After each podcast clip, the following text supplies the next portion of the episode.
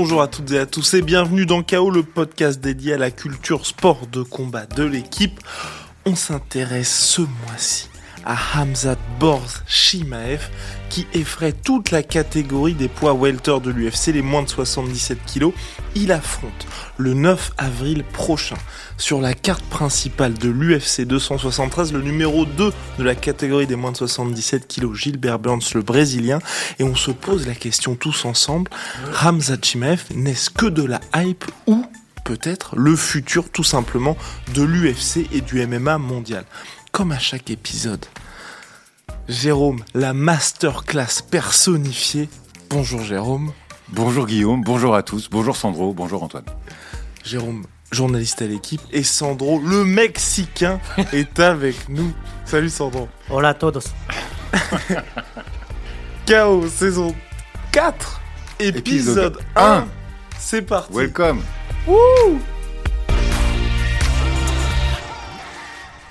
Sujet numéro 1, messieurs, qui est Hamza Chimaev? Parce qu'aujourd'hui, il y a ce bilan, il y a ces stats stratosphériques, mais on en sait finalement peu sur le phénomène Hamza Chimaev. Jérôme, c'est parti pour la première masterclass de ce podcast, son histoire un petit peu. Alors, l'histoire de, de Ramzat, euh, et juste pour euh, un peu te, te contredire et t'arrêter un peu dans ton, ton déchaînement, est-ce que c'est la hype? Je pense pas qu'on peut dire ça. Il a quatre combats à l'UFC, qu'il a gagné très rapidement. Euh, un combat au deuxième round et je crois les trois autres au, au premier, Oui. notamment un en 17 secondes, euh, en style rouleau compresseur. Contre Gérald Merchert. contre Gérald Merchert, absolument. Avec, il était rentré dans son cerveau en conférence de presse déjà, en lui disant que, que lui était ceinture noire de, de jiu-jitsu brésilien, lui était bleu, mais qui pouvait échanger tellement c'était un bidon. C'est ce, ce sont ses mots. Et ben, Ramzat Chimaev, c'est un Tchétchène. Il est né en 94, il a euh, 27 ans, je crois. Oui. Voilà, il a commencé la lutte euh, très jeune, à 5 ans.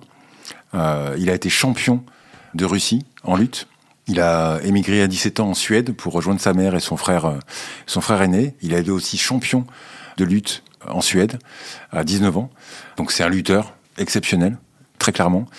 L'école russe, l'école tchétchène, l'école dagestanaise, tout ce que vous voulez, mais en tout cas, c'est vraiment la lutte en Russie.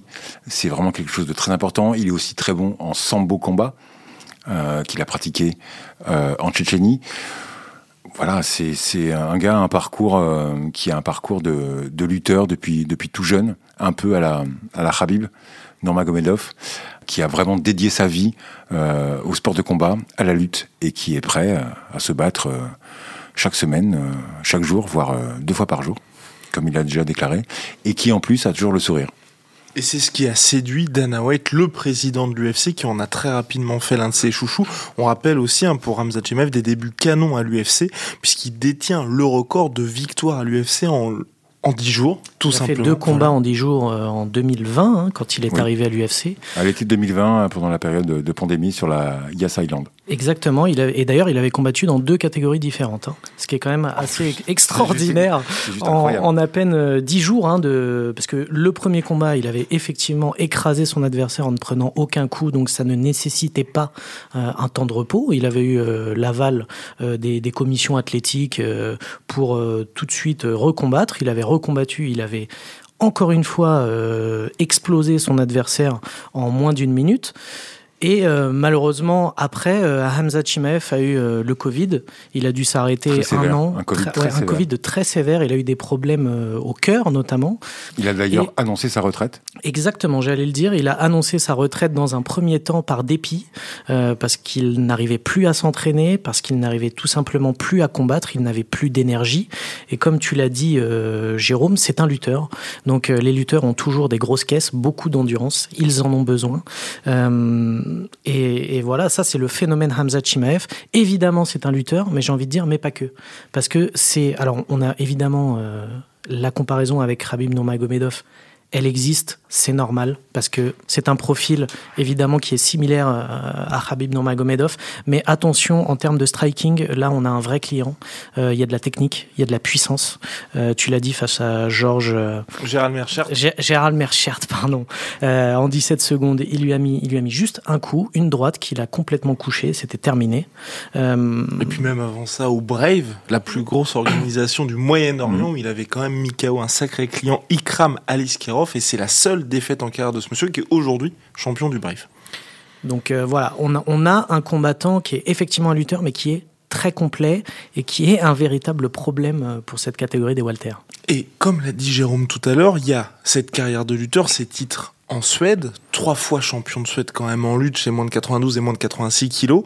On l'oublie souvent aujourd'hui parce qu'on a tendance à dire que les combattants de MMA, on est dans une nouvelle génération avec des combattants qui commencent par le MMA, mais on a l'impression quand même que la lutte reste toujours le sport dominant, Sandro. Alors la lutte reste le sport dominant j'ai envie de dire, surtout quand on est euh, originaire de Russie, euh, forcément, ou, des pays euh, à l'est de l'Europe, où forcément, tu l'as dit, le sambo, la lutte sont la base. Et on le voit assez souvent. Hein. Regardez chez les légers, Islam Makachev est un, est un immense lutteur également dans quasiment toutes les catégories où il y a des, des, des, athlètes russes euh, ou, de, l'Est de l'Europe, des pays de l'Est de l'Europe, on a des combattants qui sont extrêmement forts en lutte. Évidemment, en MMA et notamment à l'UFC, on l'a vu ces dernières années, euh, les lutteurs étaient souvent très dominants parce que les combattants qui, eux, ne sont pas des lutteurs, avaient du mal à trouver des solutions face à des, des lutteurs très très très dominants. Et là, on l'a vu avec Hamza Chimaev. Non, c'est une question très intéressante. On a déjà eu l'occasion d'en parler dans ce podcast avec Fernand Lopez à la saison 1 d'ailleurs, où on se disait est-ce que la lutte est devenue l'argument numéro un en MMA aujourd'hui pour pour dominer, pour gagner les combats? Et est-ce qu'un striker, un pur striker, peut euh, lutter? Et Fernand nous disait à l'époque que en fait un striker doit rester dans son dans son domaine et pouvoir contrer un lutteur. Mais effectivement, on voit que la lutte a et aujourd'hui l'aspect euh, principal, on l'a vu avec Cyril Gann et Francis Nganou, où Nganou a, quand même gagné euh, ce combat grâce à la lutte, grâce au grappling, grâce au jiu-jitsu. On voit Kamaru Usman, qui est aujourd'hui le numéro un, J'allais justement parler de euh, qui, qui domine et qui est un lutteur d'exception. La lutte, oui, c'est un élément très important. Moi, ce que je remarque aussi, c'est que les Américains qui sont très forts en lutte, bah, perdent un peu, sont moins forts aujourd'hui en lutte que, que d'autres combattants, notamment les Russes ou les Africains. Donc je sais pas si c'est la lutte qui fait vraiment la différence ou la, la complémentarité pour les, certains athlètes de maîtriser un peu toutes ces, toutes ces phases au sol et debout, mais surtout la lutte, effectivement, oui, parce qu'en fait, on contrôle son adversaire. Et ça reste un élément très important du MMA aujourd'hui, je pense. Je trouve aussi qu'il y, a un peu une histoire euh, d'époque. C'est un peu comme des courants. Il y a un moment où la lutte est très dominante. Quand on regardait les champions euh, des différentes catégories à l'UFC, il y avait souvent, allez, 80% de champions qui étaient des, gros lutteurs, mais c'est vrai que là, tu as parlé de Kamaru Usman, qui effectivement est un lutteur d'origine et qui s'est, on va dire, réinventé depuis, euh, depuis 2-3 ans en un striker qui est probablement l'un des plus gros strikers, ce qui est assez remarquable. Il y a aussi une faculté d'adaptation et c'est ça qui est aussi incroyable dans le MMA, c'est que on a tellement de choix pour se réinventer. On a tellement de choix aussi. On, a on peut avoir une palette immense. Il y a le judo, le karaté, la boxe, la boxe taille. Euh, il y a tout, le sambo, évidemment, de la lutte. Et la plupart de ces combattants essaient de, se, de devenir les plus complets possibles. Mais il y a quand même, je pense, un aspect c'est que si vous n'êtes vraiment pas un bon lutteur, vous partez vraiment avec un désavantage par rapport à la concurrence. Je suis d'accord avec Sandro. formidable, formidable. Tout arrive c'est souvent quand même. Hein. oui, On a un petit peu parlé du style Ramzat Chimaev. Seulement à l'UFC aujourd'hui, deux frappes significatives encaissées en quatre combats, du jamais vu à l'UFC. Jérôme, est-ce que pour toi, là, c'est il bénéficie aussi, mine de rien, jusqu'à Li Jinglang, qui était le premier adversaire classé, d'une opposition qui a surtout été là pour le mettre en valeur? Alors, je ne sais pas si c'était pour le mettre en valeur parce que je ne sais pas quel était son contrat initial. Est-ce que Dana White l'a senti ou, euh, Shelby comme euh, le matchmaker de, de l'UFC comme un, potentiel énorme Mais c'est vrai qu'il n'a pas affronté jusqu'à maintenant de top adversaires. Il les a dominés très rapidement et Et le style de, de Shimaev, c'est voilà, c'est rouleau compresseur, c'est une lutte incroyable. Il verrouille très bien les hanches et le bassin, comme le faisait euh, Khabib. C'est sa grosse force. Il est bon en striking parce qu'il vient du, euh, du sambo. Il a un petit déficit, à mon avis, sur le grand endpound, où il manque de puissance, même s'il contrôle très bien avec ses jambes. Encore une fois, les hanches, le bassin de son adversaire, il manque un peu de puissance, mais bon, ça reste, euh, ça reste quand même de très bon niveau. Mais il y a une petite inconnue, comme tu dis, Guillaume, c'est que voilà, il n'a pas euh, affronté euh, des adversaires top niveau, il a affronté un classé 11e. Après, il faut, exterminer. Il faut juste, ouais, il faut juste. C'est juste que, en fait, quand vous arrivez, même s'il y a une hype derrière vous, parce que avant même qu'il combatte à l'UFC, il y avait une hype à Hamza Chimev quand il arrive à l'UFC.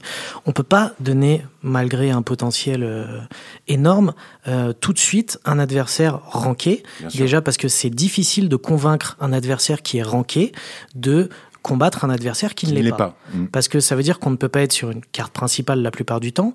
Il a fallu que Hamza Chimev fasse ses preuves. Alors effectivement, face la à bourse sera moins importante. Évidemment, la bourse sera moins importante forcément. Il a dû faire ses preuves face à des adversaires qui, qui évidemment étaient du deuxième niveau, voire troisième niveau.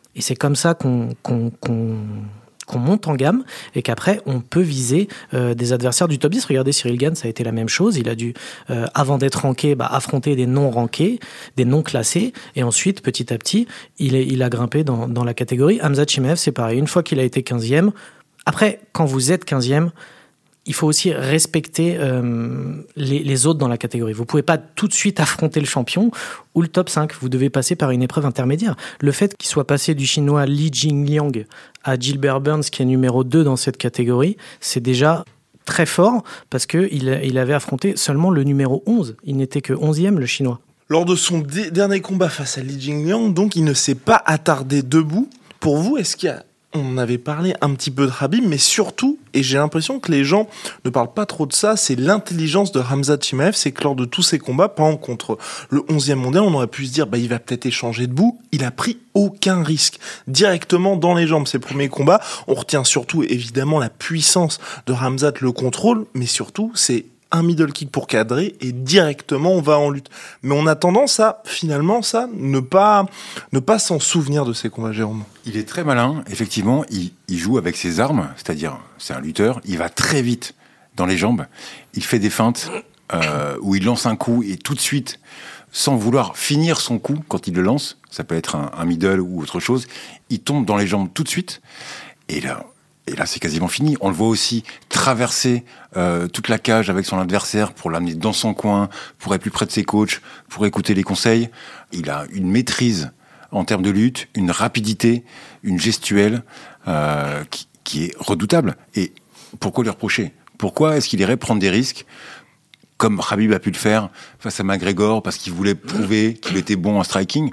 Voilà, Shimaev, il est super fort en lutte. Je pense qu'il est loin d'être mauvais en striking s'il le veut ou si il rencontre un Burns. C'est juste qu'il a pas besoin en fait pour le moment. Pourquoi aller changer de, tactique alors qu'il est tellement fort euh, dans son domaine de prédilection, c'est-à-dire la lutte, et aller prendre les jambes tout de suite et faire le contrôle euh, au sol. Face à Li Jingyang, en fait, euh, je sais pas si vous aviez vu, enfin on, l'a vu d'ailleurs, c'est la manière dont il dont il l'a secoué dans tous les sens quand il est quand il est en fait quand il l'a chopé en lutte, mais c'était impressionnant. On avait l'impression de voir un enfant avec avec juste un j'allais dire un nounours, parce que c'était ça, de le secouer dans tous les sens.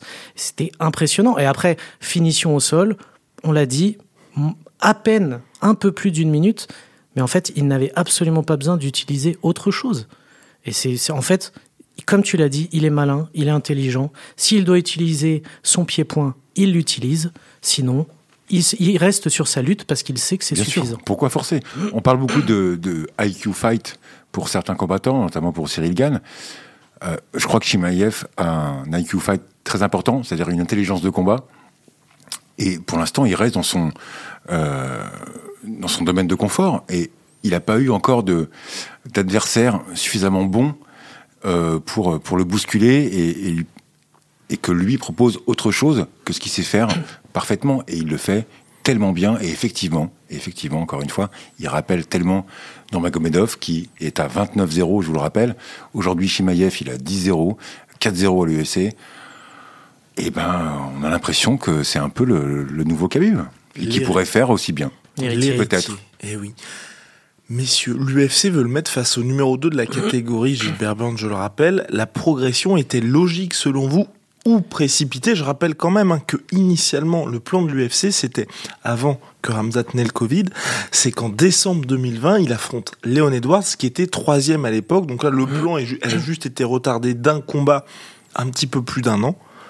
Sandro? J'ai envie de faire une réponse euh, un peu 50-50, c'est-à-dire que oui, c'est un, un, petit peu précipité. Comme je l'ai dit, quand on voit le classement, voilà, le 11e qui, euh, qui affronte, euh, enfin, il, est, il est à peine top 10, qui affronte le deuxième, c'est effectivement, dans l'absolu, c'est, c'est pas très juste pour les autres qui sont classés un petit peu avant, mais c'est logique, vu la domination, vu les attentes.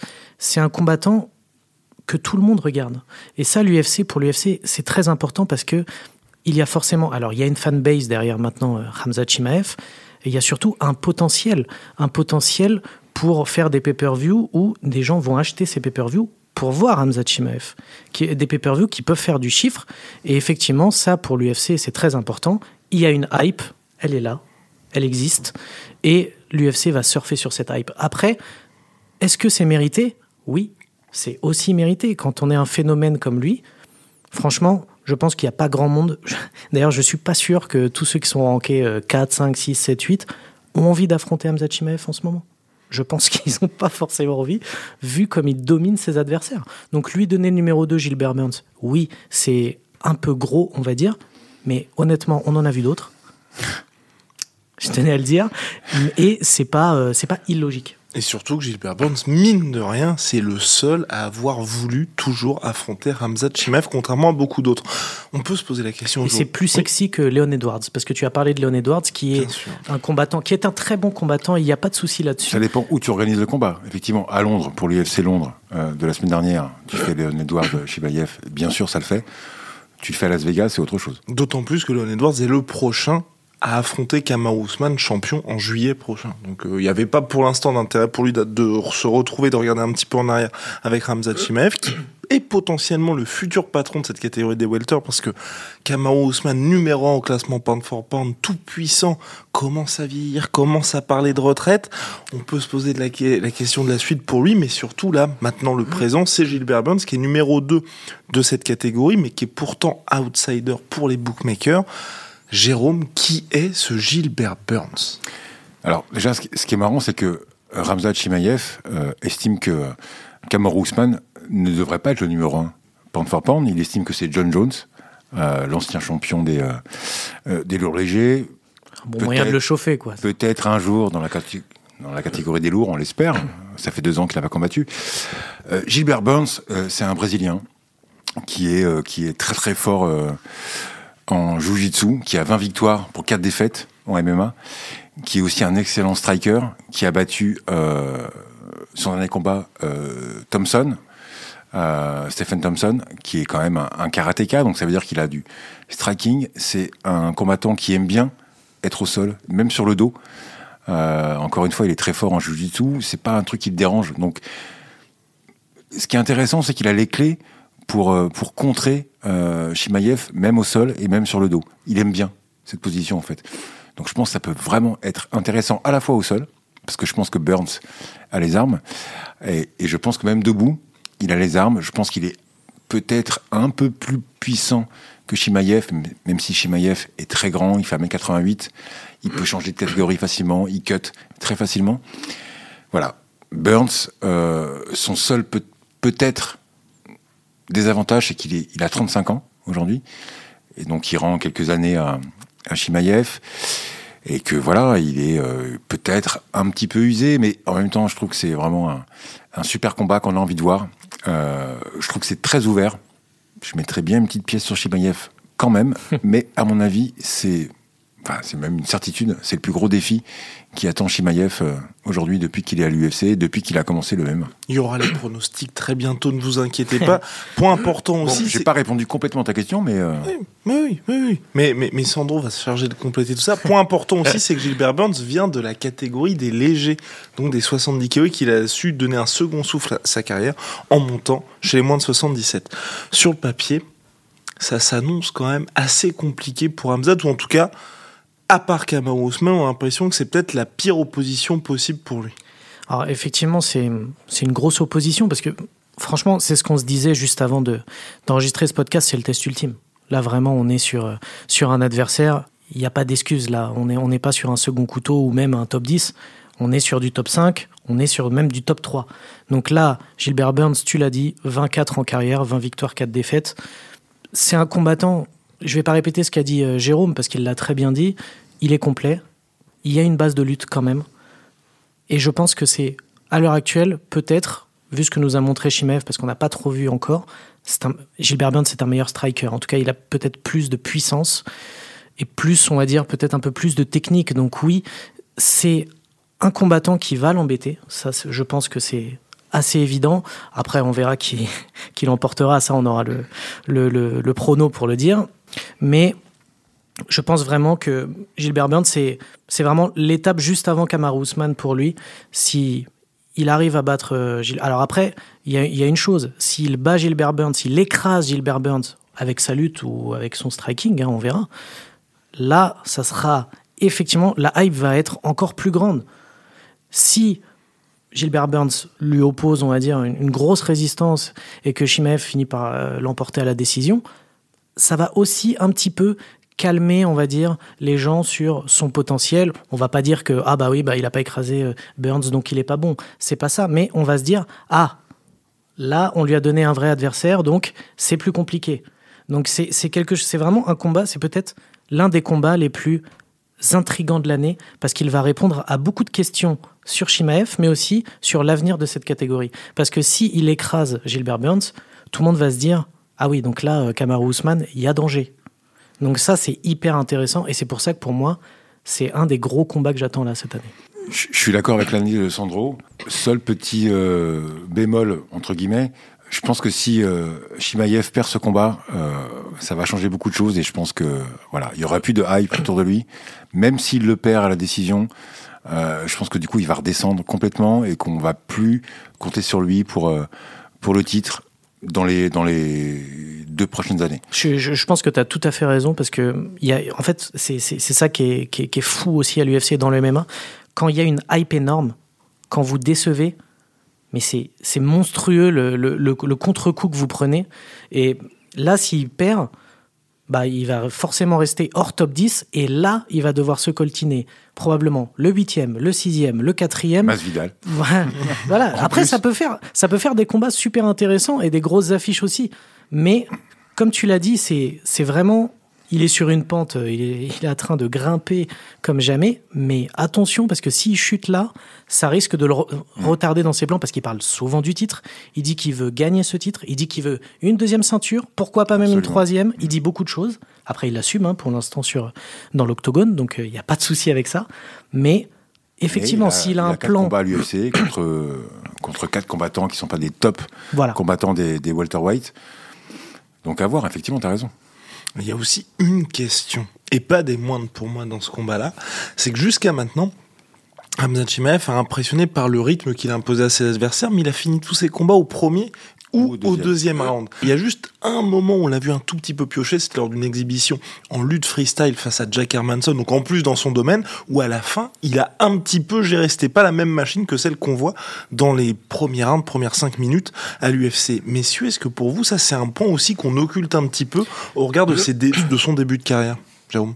Je crois pas. Euh, comme l'a très bien dit tout à l'heure Sandro, un lutteur, c'est un combattant qui a une caisse, sans doute parmi les meilleurs de tous les sports de combat. Un lutteur, il faut qu'il ait un cardio extraordinaire, peut-être même meilleur que les boxeurs. Je dis peut-être parce que bon, voilà, ça se, ça se défend. mais pas de problème. Mais un, un, lutteur vraiment, il faut qu'il envoie. Enfin, c'est vraiment un sport très complexe, très compliqué, qui nécessite beaucoup de d'aller piocher vraiment dans dans sa respiration, dans son cardio. C'est un pur lutteur, Shimaev. Donc, je pense pas qu'il ait euh, un déficit de cardio, même si effectivement contre Hermanson, il a montré qu'il était un peu fatigué ou peut-être qu'il avait moins envie d'aller piocher, de forcer un peu. Mais non, je pense pas. Je sais que c'est une grosse interrogation. On se dit, est-ce que Shimaev est capable d'aller sur un sur des rounds de championnat du monde? Euh, bah, moi, je crois que oui. Je crois qu'il est, il est comme, euh, encore une fois, désolé pour la comparaison, mais comme Khabib, il peut aller, euh, aller très très loin, piocher et, et, être en forme. Il n'a jamais eu l'occasion de le démontrer aujourd'hui, mais, euh, mais je pense qu'il peut le faire sans trop de problèmes. Oui, bon, c'est tout, tout ce qu'a dit Jérôme, je, je, suis tout à fait d'accord. Euh, moi aussi, il n'y a pas de souci avec ça. Euh, après, euh, ça me fait penser à quelque chose. Même si c'est pas du tout les mêmes profils, on s'était posé la même question pour Francis Nganou, qui est un poids lourd. Alors certes, c'est un striker, mais on a vu que 5 rounds, il pouvait le faire. À une époque, peut-être pas, mais aujourd'hui, on sait qu'il en est capable. Et il y a un contre-exemple, par, par exemple, justement, c'est Conor McGregor, qui en début de carrière était évidemment le meilleur du monde dans les deux premiers rounds et qui finissait souvent ces combats-là dans les deux premiers rounds. Et on a vu que quand le combat s'éternisait, là c'était plus compliqué. Comme tu l'as dit, vu la caisse qu'il a, je me fais pas trop de soucis. Et puis je crois aussi, on disait tout à l'heure, c'est un combattant intelligent avec un IQ fight important qui a un très bon, euh, un très bon corner, un très bon coin, de bons entraîneurs et je pense qu'il sait se préparer correctement pour les combats, s'adapter. Et en plus, c'est un stakhanoviste euh, de l'entraînement. Donc je pense qu'il saura faire les efforts nécessaires pour s'adapter et pour, euh, pour être prêt. La, la, la, seule petite chose que je dirais où il doit faire attention, enfin peut-être, c'est juste l'excès de confiance, peut-être. C'est quelque chose qui est, naturel pour un combattant, j'ai envie de dire aussi populaire, et avec autant de potentiel. Il surfe sur une vague, donc il se sent évidemment, et beaucoup de combattants sont comme ça, il se sent invincible. Et c'est normal. Mais voilà, ça reste un risque. On l'a vu avec d'autres combattants qui étaient. On l'a vu, et souvent à l'UFC et souvent à MMA. Et nous, dans nos pronos, souvent, on se vautre euh, littéralement parce qu'on dit non, mais c'est sûr, là, il va, il va l'éclater, c'est sûr. Eh ben non, parce qu'il y a souvent un excès de confiance. Il faut juste faire attention à ça. Après, comme tu l'as dit, vu le, le IQ euh, qu'il a en combat, normalement, ça devrait aller. Mais bon, c'est un point qu'il faut surveiller quand même. Mais c'est ça qui est intéressant aussi. Voilà, c'est un gars qui est effectivement gorgé de confiance, comme l'a souligné Dana White. Et c'est ça aussi qui est plaisant. Il dit, euh, il dit tout le temps en interview après les après les combats, je vais je vais l'éclater. Amenez-moi n'importe qui. Je peux prendre deux champions le même jour, euh, enchaîner les combats. Je vais les éclater à chaque fois il le dit toujours avec le sourire. Il est plutôt respectueux dans les conférences de presse. Il est plutôt respectueux avec ses adversaires. Ça fait partie du jeu, quoi. Il a une grosse confiance, mais comme pouvait l'avoir euh, McGregor, comme tu disais. Et c'est aussi ça qui, participe à sa hype, en fait. Voilà, on a envie aussi de voir des combattants qui sont, euh, qui sont, qui ont confiance en eux, oui, qui sont pas qui sont forts, qui annoncent quelque chose et qui le font. Donc, effectivement, c'est un danger en tant que combattant pour soi à l'intérieur de, voilà, de de toi-même. Mais, euh, mais euh, à l'extérieur, c'est plutôt plaisant à entendre et, à voir. Et après ce combat, en cas de victoire, normalement, on devrait avoir le choc face à Kamau Ousmane. Est-ce que pour vous, là, il aura coché toutes les cases et surtout, est-ce qu'on pourra commencer à se dire, là, il y a vraiment quelqu'un qui va pouvoir mettre en difficulté Kamau Ousmane? C'est une très bonne question. Sandro, vas-y. Euh, pour moi, évidemment. Enfin, je veux dire, là, il affronte Gilbert Burns. Euh, donc, le numéro un, c'est Colby Covington, euh, qui a déjà perdu deux fois face à Kamaru Usman. Je dis pas que ça n'aurait pas de sens de refaire un combat Usman-Covington, mais dans l'immédiat, quand tu as un, combattant comme Hamza Chimaev, enfin, j'ai envie de dire, s'il bat Gilbert Burns, bah, ok, il est 11e au classement, ce sera lui le numéro 2 maintenant. Donc, évidemment, et de toute façon, je pense que très sincèrement, si il bat Gilbert Burns, tout le monde voudra voir ce combat. Voilà. Parce que Kamaru Usman est le numéro 1 au pound for pound, ça compte aussi. C'est un, adversaire redoutable. Euh, on l'a vu ces derniers combats. Alors euh, la droite magistrale face à Masvidal, euh, le combat, le premier combat face à Covington, avec ce KO, ce TKO, ce TKO au cinquième round évidemment. Là une décision un peu plus partagée on a envie de voir aussi un vrai défi, enfin un défi différent pour Kamaru Usman. On l'a vu face à Covington deux fois.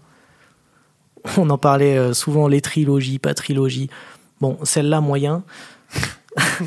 Gilbert Burns, il a eu sa chance. Ça l'a pas fait non plus. Voilà, là, on a, on a la chance d'avoir dans cette catégorie qu'on pensait euh, un peu fermée par, par un combattant. Là, on a la chance peut-être de, de voir un phénomène émerger de voir quelqu'un qui pourrait faire tomber euh, un combattant qui est, qui est quand même euh, qui est sur euh, qui, est- qui, qui va devenir une légende. Kamaru Usman, c'est que c'est quand même un, un immense combattant. Donc donc je trouve que c'est évidemment il coche toutes les cases. Pour moi, il y a, il y a absolument aucun doute si, si là il l'emporte. Mais c'est le plus long règne en cours chez les, euh, chez les hommes à l'UFC. Alors, je suis pas complètement d'accord avec. euh, Fallait avec que ça Sandro, arrive. Pour une Fallait que ça arrive. C'est bien.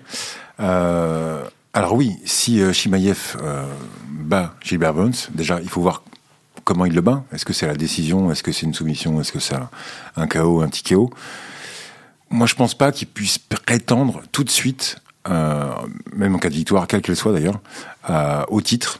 Je pense qu'il mérite d'affronter d'autres combattants qui sont mieux classés que lui.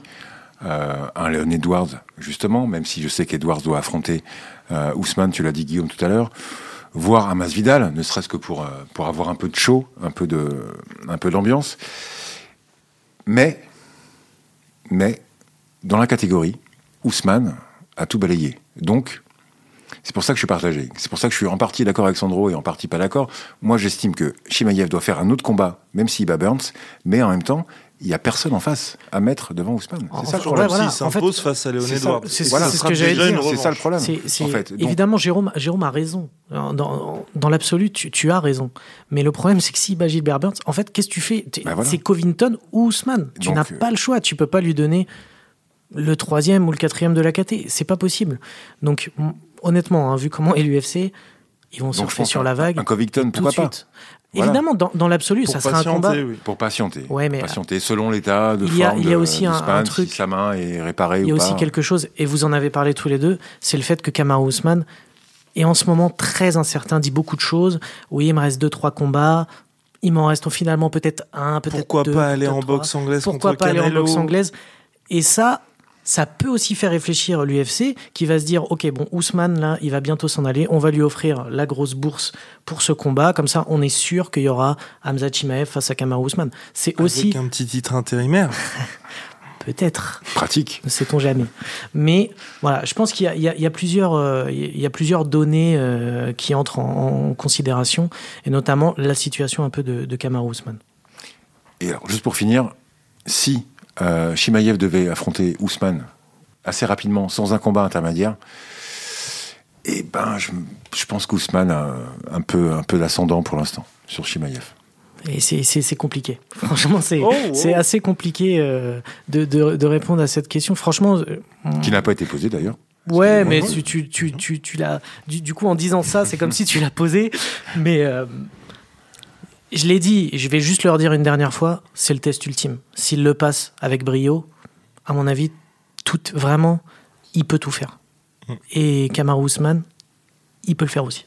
Oh waouh, ok, ok, ok. Ça serait une des plus belles ascensions et, euh, vers le titre qu'on n'ait jamais vu. Pas en- jamais vu. Ouais, mais bon. Mais nous n'entendons pas trop ah, vite Kamaru Ousmane. Oui, non, même, non, hein, attention, hein. que- J'ai dit qu'il, et j'ai pas dit qu'il allait le faire. J'ai dit qu'il pouvait le faire. Oui, oui. Messieurs, les pronostics. Parce que là, pour Gilbert Burns, pour l'instant, on est là, contre Hamza Chimaev. Sandro. Euh, ça serait marrant qu'après tout ce que j'ai dit, je dise euh, Gilbert Burns. euh. KO au je- premier au KO au premier round. Euh, non, je, je- je vais quand même dire euh, Hamza Chimaev. Deuxième round par soumission. Voilà. Ce qui serait, ce qui serait très fort. Oui, oui. Je pense que Volkanovski va s'imposer devant Korean Zombie. Parce que c'est le main event C'est le main event. de le- du UFC 273. Euh, juste pour faire, euh, pardon, désolé, je- une mauvaise blague, mais un petit aparté. Euh, je pense que Volkanovski est aussi en train d'écrire l'histoire de, de sa catégorie. Et je pense qu'à face aux zombies, voilà, ça va être assez vite réglé. Maintenant, plus sérieusement, je pense que Shimaev va exploser Gilbert Burns. Mais vraiment, dès le premier round. Ah oui. Ouais. Je pense que ça peut aller au deuxième. Mais en striking ou plutôt au sol? Ben, Je pense qu'il va le, le battre en striking dans, la, dans les deux premières minutes. Et je pense que si ça va au sol, je pense que pour une fois, Chevalier va pas essayer d'aller au sol parce que il aura face à lui quelqu'un qui sait un peu contrer sa lutte et qui a les armes pour lui répondre. Et je pense qu'on va découvrir le striking de Shimaev sur ce combat. Voilà. Bon. Si on en reparle après, euh, j'aurais eu tort une fois de plus, mais euh, non, mais voilà. Moi, je donne Shimaev deuxième round. Ok. ok. Et toi bah, De mon côté, messieurs, mineur, Gilbert Burns, on l'oublie un peu, c'est pas un rigolo. Il s'entraîne à Sandford MMA avec Henry Hooft. Il va avoir cette arme de, de dissuasion massive qui est tu ne peux pas m'amener au sol parce que quelque part, si on va au sol, je vais peut-être te soumettre. Souvenez-vous, mine de rien, quand Kamaru Usman, à part en toute fin, quand il a mis knockdown Gilbert Burns, il est ancien partenaire d'entraînement, il s'est jamais aventuré au sol, Kamaru Usman. Donc si Kamaru Usman s'est pas aventuré au sol, je pense pas que Shimaev va s'aventurer de ce côté-là. Donc on a quelqu'un, Gilbert Burns, qui est très bon en boxe anglaise, qui va avoir toute la confiance de son côté, pas avoir la peur d'aller au sol parce qu'en plus son adversaire ne devrait pas y aller. Et c'est pour ça que Hamza Chimaev va s'imposer par TKO au deuxième round. voilà.